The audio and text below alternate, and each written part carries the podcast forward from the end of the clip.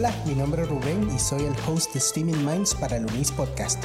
Bienvenidos al episodio de hoy.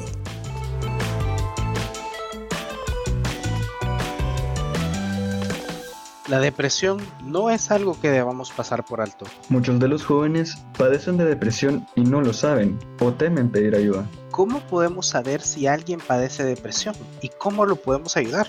Y si nosotros pasamos por esto, ¿qué deberíamos hacer? Para resolver todas estas dudas, hoy tenemos como invitada a la licenciada Mariana Aparicio, catedrática de la Universidad del Istmo. Además, tiene un máster en clínica psicoanalítica con niños y adolescentes por la Universidad de Barcelona y la Escuela Psicoanalítica de Barcelona.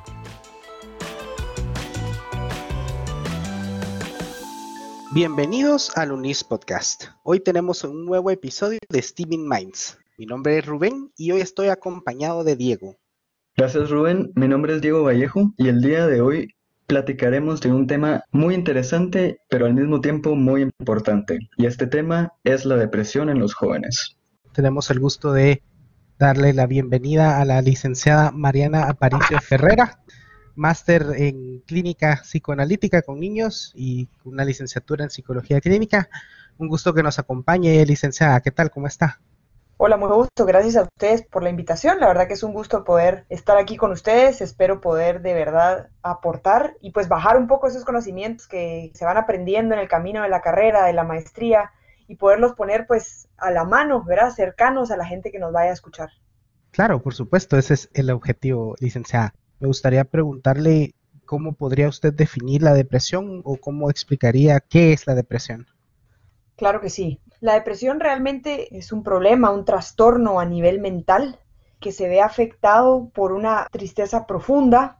En gran parte, este problema mental obviamente es emocional, puede durar meses y se va a caracterizar por la presencia de tres síntomas. Estos tres síntomas son los que nos van a dar la pauta de que algo está pasando. Nos ayudan a identificar que esta persona, este chico, esta chica puede tener una depresión. Te los menciono brevemente en este momento para que en el camino ya los podamos desglosar mejor, pero el primer síntoma definitivamente es la tristeza o esta sensación de pena o de melancolía. El segundo síntoma es la falta de interés, esta es clave. No está disfrutando, por así decirlo, esto que, él normalmente o ella normalmente hacía.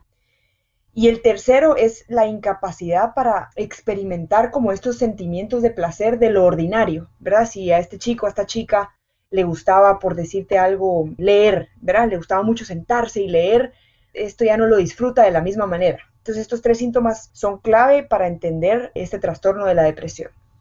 ¿Cómo compararía usted la percepción de lo que se ve en películas, lo que se ve en series, de la depresión con lo que en realidad es la enfermedad?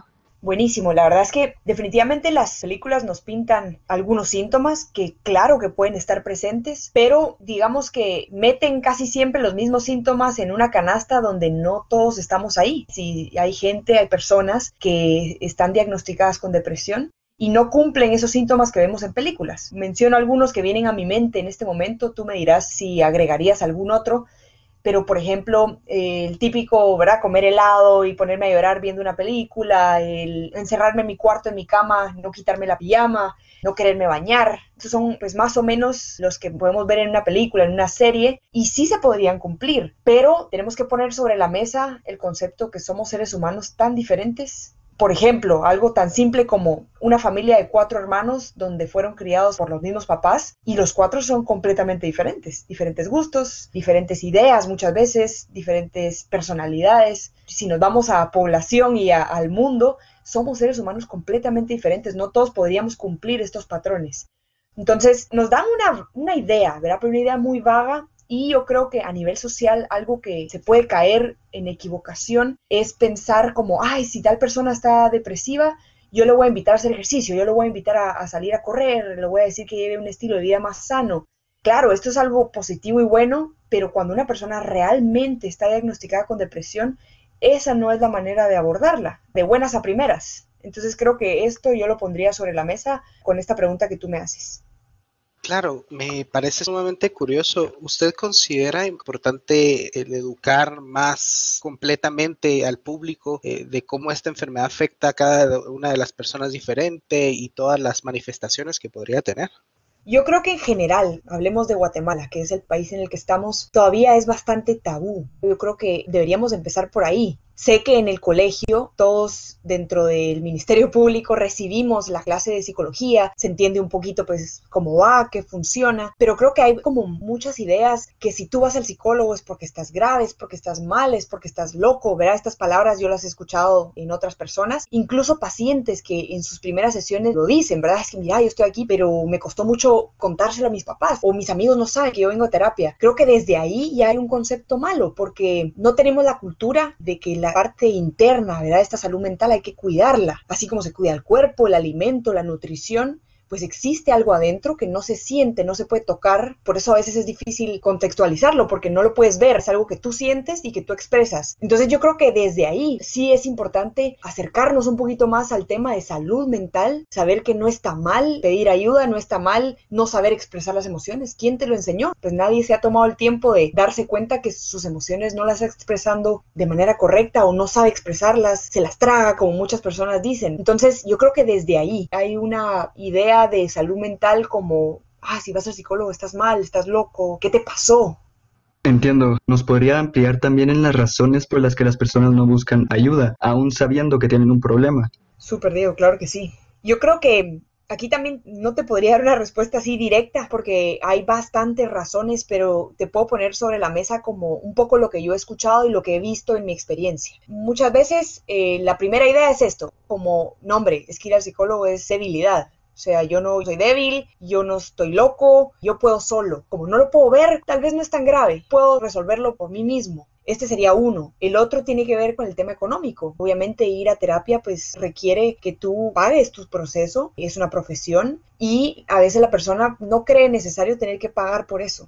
Vamos a lo mismo, como no lo puede tocar, ¿verdad? No es como yo compré una medicina que me tomo y bueno, la estoy viendo, me la estoy tragando. No, yo voy a un lugar donde me escuchan hablar. Eso lo puedo hacer con un amigo.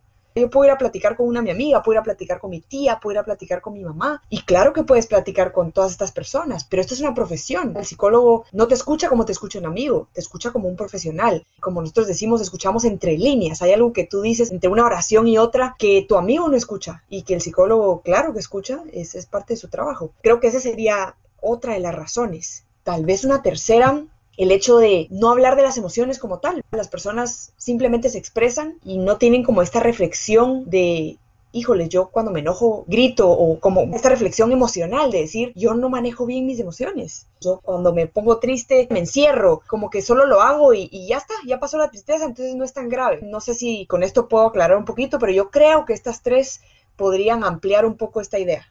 Sí, por supuesto, me queda súper claro, muchísimas gracias. Yo también le quisiera preguntar, ¿cómo es que se manifiesta en los jóvenes la depresión? Y también, si usted ha visto un aumento en la cantidad de casos de depresión en los jóvenes. Buenísimo. Aquí voy a explicar un poquito mejor estos tres síntomas que mencionaba porque se van a ver presentes ya sea en el niño, ya sea en el adolescente o en el adulto, y obviamente con sus características según la personalidad, según la historia del individuo, pero se van a ver presentes. Entonces, la primera definitivamente es esta tristeza. Hay una sensación como de melancolía. Tú escuchas en el discurso de estas personas como que su pasado ya está perdido, como que ya no van a poder hacer nada al respecto. Claro que el pasado ya no se puede pues reparar en el sentido de que ya no puedo ir hacia atrás y arreglarlo, pero existe un futuro y en la depresión no existe como esta visión. Yo solo me quedo viendo hacia atrás. Si fuera una metáfora, yo estoy pues viendo hacia atrás y estoy viendo hacia atrás como un pasado perdido que, que, con melancolía yo ya no sé qué voy a hacer con eso. Esto se ve presente, como te decía, en los adultos y también en la adolescencia. La falta de interés, que es el segundo síntoma, es súper importante porque aquí lo que ocurre es que hay pocas ganas de hacer las cosas. Hay algo que tenemos los seres humanos que se llama la motivación de arranque. Esta es la que nos permite empezar nuevos proyectos, es la que nos permite que empecemos a ir al gimnasio, empecemos una dieta, empecemos a estudiar en la universidad porque me acabo de inscribir como la palabra lo dice, es la que te permite arrancar nuevos proyectos y nuevas cosas. Pues en la depresión, la motivación de arranque no arranca, haga la redundancia. Es como que fuera este carro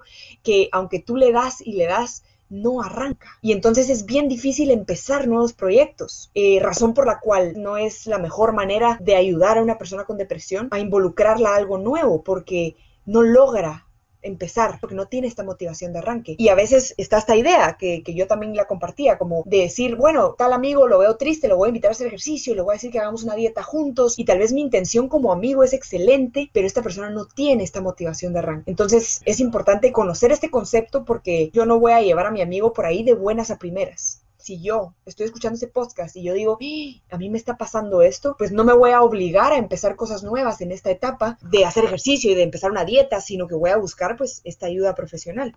Y el tercer síntoma es esta incapacidad de experimentar este sentimiento de placer que tenemos todos de disfrutar la vida, de cosas como sentarme a ver la lluvia con un café, qué rico, qué alegre, hay gente que le gusta más que a otra, pero estas cosas cotidianas del día a día, ay, cómo disfruto darme una ducha con agua caliente, poner la música que me gusta, cocinar, como que estas cosas que disfrutaba con facilidad ya no se disfrutan. Entonces esto también es una alerta bien grande y se mira también en los adolescentes. Tú me preguntabas cómo se puede ver esto en los adolescentes, pues estas tres se cumplirían, ¿verdad? Hay una tristeza, una sensación de pena, ese pasado que está perdido, falta de interés y motivación de arranque que no existe, no arranco nuevos proyectos y como que ya no disfruto salir con mis amigos, ver una película, salir a una fiesta, salir a comer. Entonces estas tres se ven presentes.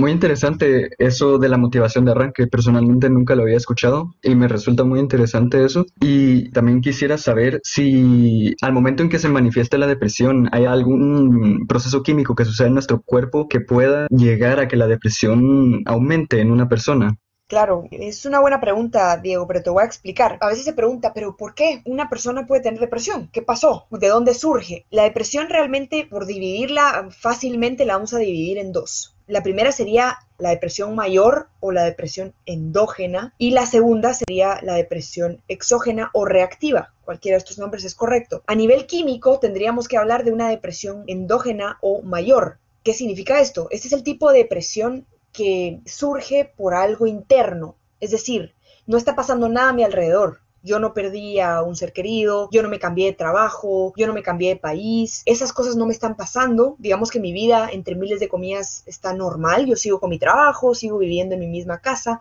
pero de repente caí en depresión. Aquí entonces podríamos pensar en una depresión endógena. Esta significa que viene de adentro, a nivel químico. Podríamos pensar que ya no está produciendo algún neurotransmisor, está pasando algo a nivel cerebral que no permite que la persona produzca estas hormonas de placer y de gusto. Aquí también a nivel historial, ¿verdad? Cuando empiezas a atender un ente, tú investigas un poquito su historia de vida, porque muchas veces las personas que cumplen esta depresión endógena tienen un historial en la familia. Es decir, ya cuando tú escuchas su historia te dicen, ay, mi abuela padecía depresión, mi tía, mi mamá, hay alguien en la historia familiar, en el árbol genealógico, que también tuvo una depresión y llevó a esta persona a este tipo de depresión. Qué interesante eso de los dos tipos de depresión. En este caso usted mencionó la palabra neurotransmisores. ¿A qué se refiere exactamente con eso y cómo es que estos afectan en la depresión? Buenísimo. Mira, te explico brevemente. Lo que pasa es que obviamente a nivel cerebral nosotros tenemos varios componentes químicos que producen cosas como la dopamina, la serotonina y todas estas contribuyen definitivamente a que tú te sientas contento, alegre motivado, razón por la cual se les dice a las personas que hagan ejercicio, que coman, por ejemplo, chocolate, que son estos elementos, al momento de ingerirlos, el cuerpo da una señal al cerebro y el cerebro produce dopamina, serotonina, entonces la persona se siente bien, se siente contenta. Y lo que pasa con este tipo de depresión es que no se están produciendo a nivel químico estos específicos, ¿verdad? Como que la persona no los está produciendo. Y entonces, aunque se coma este chocolate, aunque haga ejercicio, aunque haga eso que entre miles de comillas disfrutaba mucho, ya no lo disfruta. Ya no la está pasando bien. Ya, ya como que algo está pasando que no permite que esta persona disfrute ese día a día y eso cotidiano. Por eso es que también en este tipo de depresión de manera más fuerte, muchas veces se necesita, por lo menos al principio, un apoyo de psicofármacos, porque es a nivel químico que no se está produciendo estas serotoninas, dopaminas, entonces la persona no está contenta y se necesita esta ayuda química de medicina para que pueda empezar a producirse nuevamente y pues pueda empezar a sentir estos sentimientos, valga la redundancia, de placer y de disfrutar que ya no estaba sintiendo estos síntomas, no solo la falta de motivación de arranque, sino también los otros dos síntomas principales que usted mencionaba, ¿qué tanto puede llegar a afectar la vida de una persona que sufre depresión? Esto va a depender también de varios factores, porque si esta persona es capaz de identificar estos síntomas y decir, ¡Ah! yo necesito ayuda y la busca, o si hay alguien en la familia que tiene más este ojo clínico, por ponerlo de esta manera. Y es como se fija más y se da cuenta, esta persona ya no está tan contenta, ya no está haciendo qué actividad que le gustaba y la lleva a buscar esta ayuda, definitivamente va a ser más fácil salir y no va a haber como tanta dificultad en quedarse en este trastorno por más tiempo. Lo que va a afectar va a depender de cada caso, pero yo creo que aquí lo positivo sería, sería ponerlo sobre la mesa y que la gente lo sepa, es que es súper tratable. O sea, la depresión no es algo de lo cual no se pueda salir. No es algo que ¡Ah! yo caí en depresión y me quedé eternamente o me quedé por muchos años Realmente es algo que tiene excelentes posibilidades de tratarse, de salir de y de que la persona pueda volver a su vida normal con bastante facilidad. Entonces es algo positivo saberlo, ¿verdad? Conocer que si yo busco a un profesional y si yo identifico estos síntomas o alguien de mi familia los identifica por mí y me ayuda a buscar esta ayuda, valga la redundancia aquí también, va a ser eh, positivo lo que se espera de este trastorno. Claro, y esta situación, este ejemplo que mencionaba usted es lo óptimo, ¿no? Lo ideal, el, reconocer que se tiene un problema, asistir a un psicólogo, la intervención de, fármacos en caso sea necesario. Sin embargo, caso contrario, yo vivo solo y tengo todos estos síntomas por X y razón, no quiero, no me siento libre, no tengo ganas. ¿Qué tan dañino podría llegar a ser en, esta situación pesimista, por así llamarla? podríamos llegar incluso a perder la vida de esta persona. Sí es una posibilidad. Esta idea que tenemos ahorita de está solo, está sola, no tiene ayuda, no busca ayuda, se encierra en sí mismo, ¿verdad? Yo estoy aquí en mi casa, en mi tristeza, en mi llanto, y me quedo y me quedo y me quedo ahí. Podría, podría existir un deseo de quitarse la vida, ideas ya suicidas, un intento. Ese sería el escenario más terrible.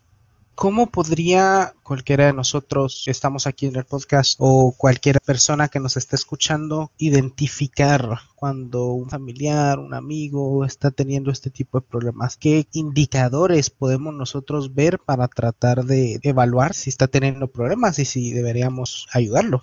Aquí lo voy a dividir en dos caminos porque va a quedar un poquito más claro. primero, definitivamente tiene que ver con estos tres síntomas que yo mencionaba. Si tú identificas en este amigo, en este familiar o en ti, porque alguien que escuche decir, ¡Ah! yo creo que a mí me está pasando esto, una tristeza muy grande. La tristeza es una emoción que todos tenemos, pero cuando la tristeza se queda ahí y no se va, y esta viene acompañada de una sensación como de pena hacia mí mismo, ver, ay, pobrecito yo, yo no voy a poder ser feliz, ¿por qué me pasan estas cosas? Y me quedo como en este discurso de sentimientos tal vez incluso de culpa, tristeza. Esta sería la primera llamada de atención. La segunda es esta falta de interés. Si yo identifico en mí, en un amigo, en un familiar que ya no se siente motivado, que no tiene esta motivación de arranque, que yo le propongo un proyecto nuevo y no logra empezarlo, no empieza esa dieta, no empieza este ejercicio que él o ella dijo que iba a empezar a hacer, no empieza a leer este libro que él dijo que quería empezar a leer, esto también pues da una alerta. Y esta incapacidad de experimentar y disfrutar esas cosas que antes disfrutaba. Si es un amigo, un familiar que yo conozco, pues yo más voy a saber qué le gusta, ¿verdad? a él como le encanta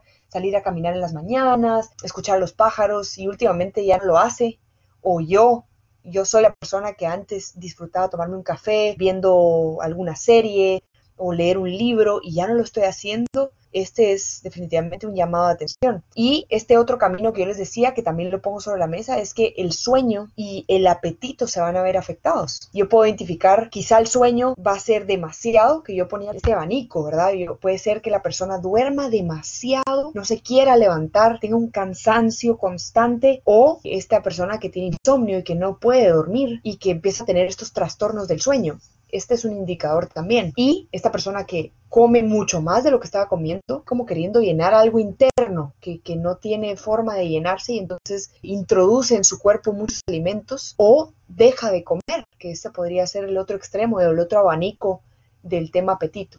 ¿Y qué es lo más correcto o recomendable que yo como no psicólogo, como no especialista en el tema, que yo haga para poder ayudar a esa persona?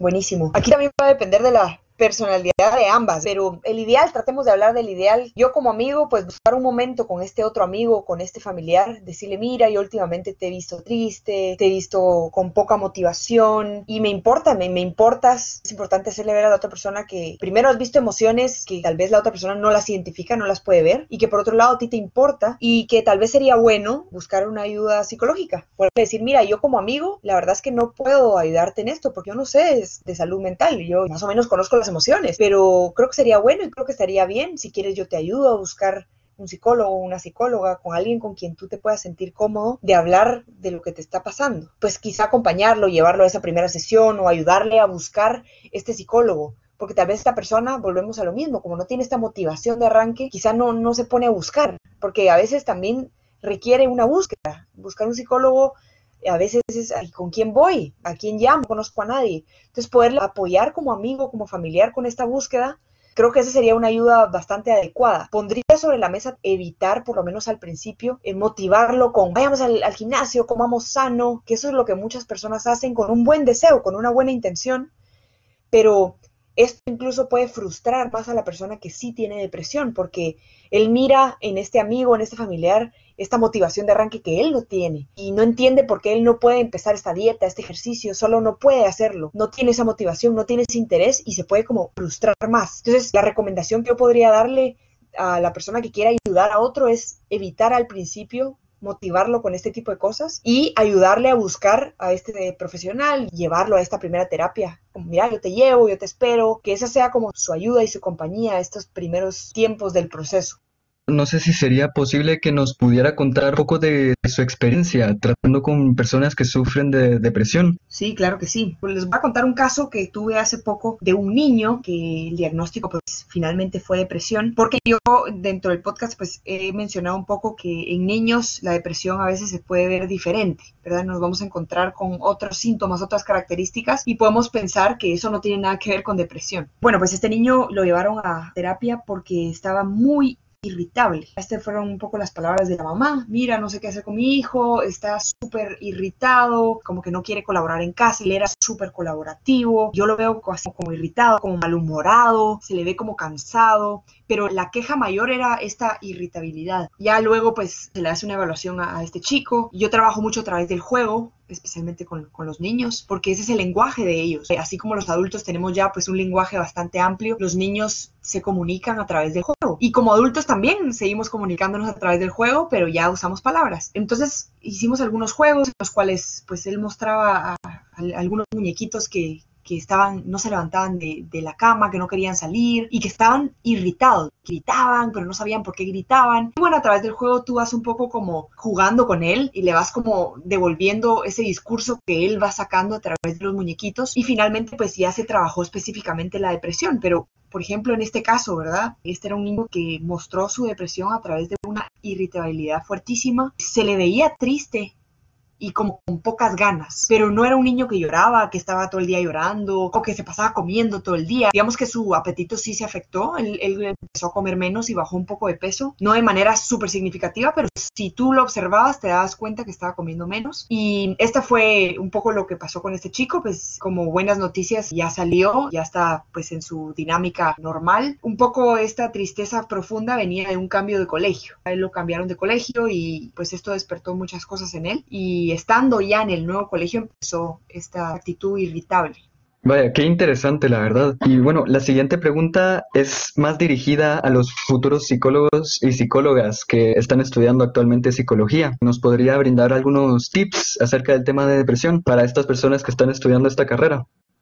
Bueno, a los futuros colegas o a los que ya son colegas que me están escuchando, yo lo que pondría sobre la mesa es la idea que tengan siempre presente que aunque podamos aprender en los libros las definiciones, los síntomas, que claro que son importantes, que por supuesto tenemos que prepararnos, seamos siempre bien humanos, que, que, siempre tengamos presente que cada uno es diferente y que aunque el libro diga tal cosa, que a veces nos salimos del libro también nosotros, los seres humanos. Es bien importante escuchar, realmente escuchar a la persona, no escuchar por encima, sino realmente escuchar lo que el cliente, el paciente, depende de qué enfoque vayas a tomar, te, esté diciendo. Y a veces creo que se cierran las puertas por querer cumplir un machote o esto que nos dan a veces en la universidad por enseñarnos, como tienes que cumplir un machote, es como eh, mira, te vamos a dar este formulario que, que, tienes que llenar de tu paciente. Y entonces cuando tú lees, son muchísimas preguntas que le tienes que hacer en la primera, en la segunda sesión. Si tú te metes en tu cabeza a llenar estas preguntas, de escucharlo. Entonces, eh, yo el consejo que les podría dar va por ahí, ¿verdad? O sea, sí, lee el machote, lee el formulario, ten presente las preguntas, pero escucha a la persona y dale la, la libertad de, de irte contando lo que necesita hablar, porque es su primera, su segunda sesión, es quizás su primera experiencia con un psicólogo y queremos que se sienta cómodo, que pueda darse cuenta que ese es un espacio que le pertenece, en el cual puede hablar, en el cual se puede expresar, en el cual se le va a escuchar. Entonces, que se sienta escuchado, que se sienta atendido. Creo que esa sería un poco, pues tal vez mi recomendación para estos futuros psicólogos. Bueno, pues para todos los psicólogos y psicólogas que están escuchando, ya vieron, si alguien de estas personas que nos están escuchando padece depresión o tiene algún conocido que lo esté sufriendo, a donde hay que acudir es a un psicólogo profesional. En este caso, si por ejemplo no se llegaran a tener la posibilidad económica de acudir a un psicólogo, ¿cómo podríamos tratar la depresión? ¿A quién se podría acudir?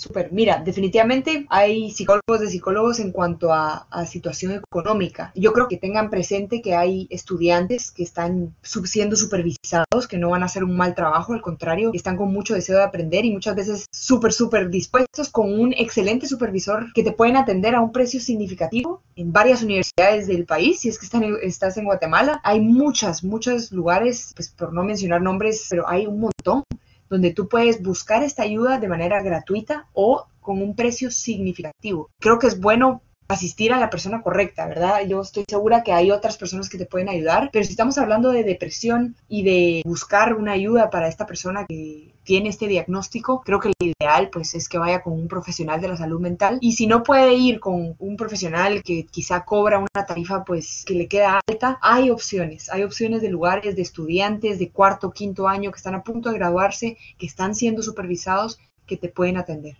Definitivamente. Y para ir terminando, me gustaría preguntarle si usted tiene algún mensaje, algo que quiera decir, algo que quiera comunicar a todas las personas que nos estén escuchando. Bueno, yo les los invito de verdad a disfrutar de la vida. Creo que esta pandemia para todos vino a reordenarnos, a confrontarnos en muchas áreas, a darnos cuenta que disfrutamos mucho ser sociales. El hecho de que hayamos tenido que estar encerrados, aislados, con poco contacto social viendo poco incluso a la misma familia, a los amigos, nos ha hecho entender cuánto los disfrutamos, cuánta falta nos hace. Entonces yo les invito de verdad a, ser conscientes de esta parte, a ser conscientes que cada cosa que tienen no la den por sentado, sino que la disfruten. Si son estudiantes, disfruten esta etapa porque es eso, una etapa que se va a terminar y luego empieza algo nuevo, maravilloso, pero ya no vas a poder volver a esa etapa universitaria. Si eres del colegio igual, una vez se termina la etapa de colegio, pues terminas con esa etapa que es hermosa, pero que ya no vuelve. Entonces, eh, los invito a que en la etapa en la que estén, si están en el colegio, si están en la universidad, si están emprendiendo un negocio, si están a punto de casarse, si están empezando su vida de matrimonio, si están empezando su vida como papás, si están empezando su vida como abuelos, ¿verdad? están teniendo esa primera experiencia de tener un nieto, que disfruten muchísimo eso que están viviendo, que seamos conscientes que, que la vida es hermosa, pero hay que estar presentes en el aquí en el ahora, que el pasado, claro, a veces duele, a veces es difícil entenderlo y que el futuro pues es bueno planear porque es necesario hacerlo, pero no sabemos si va a llegar. Entonces los invito a disfrutar del presente, disfrutar del aquí y del ahora y de las personas que están a su alrededor. Bueno, excelente. Muchísimas gracias por su tiempo el día de hoy, licenciada. Y en nombre del podcast le damos muchas las gracias por haber compartido, aunque sea un momentito el día de hoy. E igual a todos los que nos están escuchando, muchísimas gracias. Esto fue Steaming Minds y nos veremos en una próxima ocasión. Feliz día a todos.